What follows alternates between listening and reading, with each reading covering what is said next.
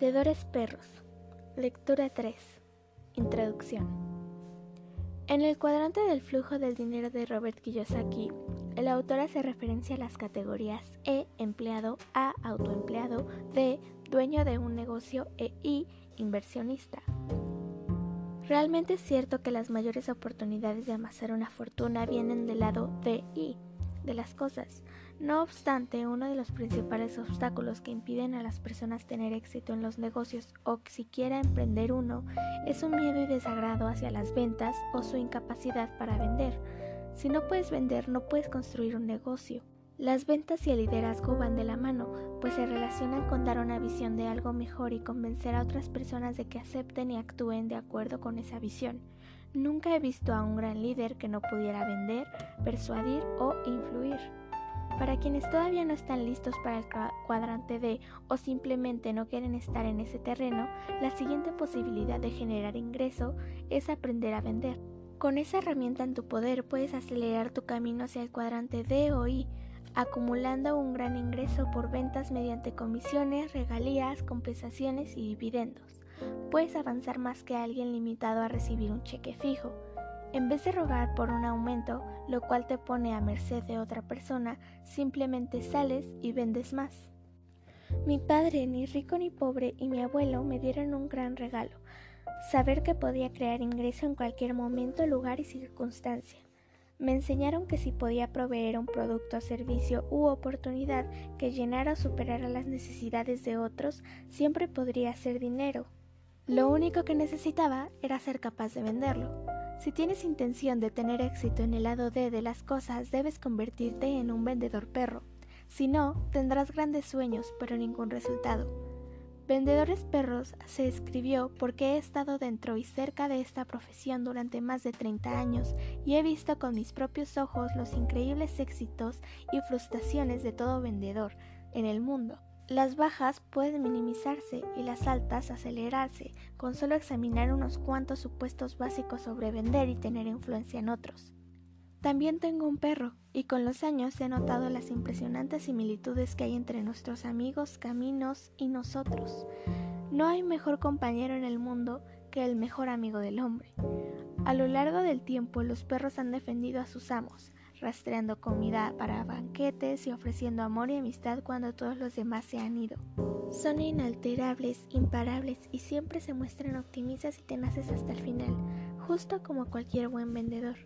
Al final de este libro, si lo lees, aprendes y practicas sus lecciones, sucederá una de cuatro cosas. 1. Si ya te gustan las ventas, tu ingreso se irá por las nubes. 2. Si no estás tan orgulloso de ser vendedor, te sentirás inflado como un pavo real y deseoso por comenzar. 3. Si no estás en ventas, considerarás incorporarte o bien recibirás qué tan fuerte puedes impactar al mundo que te rodea. 4. Querrás comprar un perro. Los negocios actuales nos juzgan con base en quién genera más interés, emoción y compromiso a su respectivo servicio, producto, oportunidad o punto de vista. Y aunque algunas personas obtienen increíbles cantidades de dinero, otras quedan en la mediocridad. ¿Cuál es la diferencia? ¿Cómo te conviertes en el ganador de la batalla por la energía, compromiso, tiempo y dinero de otra persona? La respuesta se encuentra dentro de cada uno de nosotros bajo la forma de talento natural y habilidad aprendida. Quienes tienen más talento y habilidad para enrolar a otros y generar más influencia harán más ventas y conseguirán más ingresos.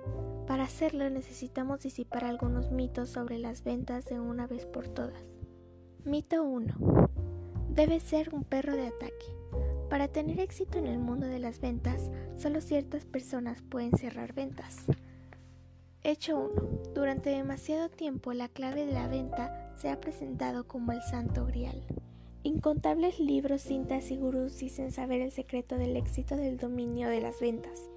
Hemos diseccionado, analizado, sistematizado, creado un vocabulario y purificado las ventas al punto de que perdimos contacto con la esencia de vender y olvidamos la simple verdad.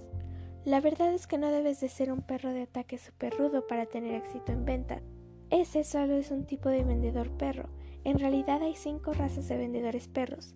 Si puedes descubrir a cuál perteneces de manera natural y usas ese talento, entonces solo es cuestión de actuar según tu punto fuerte. Y si luego puedes aprender algunas habilidades de otras razas, disfrutarás de un éxito aún mayor. Por ejemplo, un Golden Retriever es el perro más feliz, amigable y adorable del planeta. Moverá la cola y te babeará por completo en cada oportunidad que tenga. Pero si amenazas a su amo, de pronto ya no será tan amigable. El talento del Golden Retriever es ser amistoso y adorable, pero puede ser entrenado con unas cuantas habilidades del Pitbull. Todos somos individuales y cualquier esfuerzo por entrar en el molde fijo del vendedor perfecto desde el inicio está condenado al fracaso y solo logrará que la mayoría de nosotros seamos infelices y espectacularmente poco exitosos. Mito 2. Nos dicen que debemos estar lo suficiente bien formados como para dominar toda herramienta y poseer todo talento que un vendedor debería tener. Imposible, esa persona no existe. Tradicionalmente nos evalúan y nos dicen que debemos fortalecer nuestras debilidades, a menudo obligados a luchar contra nuestra propia naturaleza en un vano intento por volvernos perfectos. Hecho 2. El secreto para alcanzar el éxito no está en la formación de seres automatizados. No tenemos que ser todo para todos, solo necesitamos ser nosotros mismos, entender y aceptar quiénes somos y usar ese consentimiento para capitalizar nuestras fortalezas. Si intentas convertir debilidades en fortalezas será una pérdida de tiempo. Encontrar lo que puedes hacer bien y aprovechar por completo esas fortalezas es muy desafiante. ¿Qué pasaría si te dijera que estás bien justo como eres? ¿Qué pasaría si te dijera que podrías ganar mucho más dinero en ventas siendo justo como eres? ¿Qué pasaría si te dijera que te puedo enseñar cómo? Mito 3. Todos los vendedores son tiburones. Hay personas en el mundo, y tú también podrías ser una de ellas, que clasificarían un trabajo en ventas por debajo del técnico de alcantarillado o conejillo de indias para la ciencia nuclear, si tuvieran que conocer una profesión o alguien a que preferirían conocer. Para quienes tienen esa visión, que les vendan algo, ni qué decir, pues trabajan en ventas, sería un destino peor que la muerte. Y la mera mención de la palabra conjura visiones de haraganes mezquinos y ladinos listos a aprovecharse de quien se pueda.